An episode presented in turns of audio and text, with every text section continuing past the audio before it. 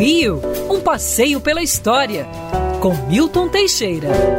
Amigo ouvinte, dia 4 de maio de 1888 ocorria algo inédito na história do Brasil. Inédito, tão inédito que nunca mais se repetiu. Quatro escravos fugidos de uma fazenda de café foram pedir refúgio no Palácio Imperial de Petrópolis. O imperador os recebeu cordialmente e eles almoçaram com o monarca, ganharam roupas novas e nunca mais seriam perseguidos. Ganharam a liberdade. Foi algo único na história do Rio de Janeiro, do mundo, talvez. Eu não creio que nenhum rei tenha almoçado com quatro escravos, né? quatro ex-escravos. Mas a liberdade não tardaria.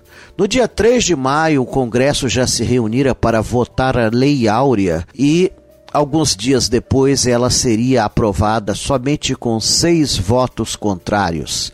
Assinada a 13 de maio pela Princesa Isabel, não tivemos mais escravos no Brasil. Mas o evento ficou marcado para a história. O dia em que quatro escravos fugidos almoçaram junto com o imperador no Palácio Imperial de Petrópolis. Quer ouvir essa coluna novamente? É só procurar nas plataformas de streaming de áudio. Conheça mais dos podcasts da Band News FM Rio.